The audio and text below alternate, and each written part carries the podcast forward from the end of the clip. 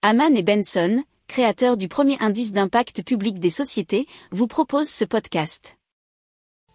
Haman and Benson, a vision for your future.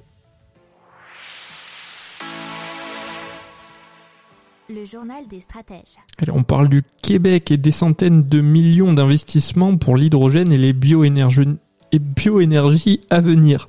Alors le gouvernement compte augmenter considérablement l'aide financière proposée aux filières de l'hydrogène et de la bioénergie, ce que nous dit un article du journal Le Devoir.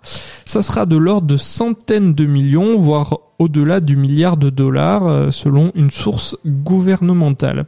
Alors dans son dernier budget, le Québec a déjà alloué 20 millions de dollars pour le déploiement de la première stratégie québécoise de l'hydrogène vert et des bioénergies.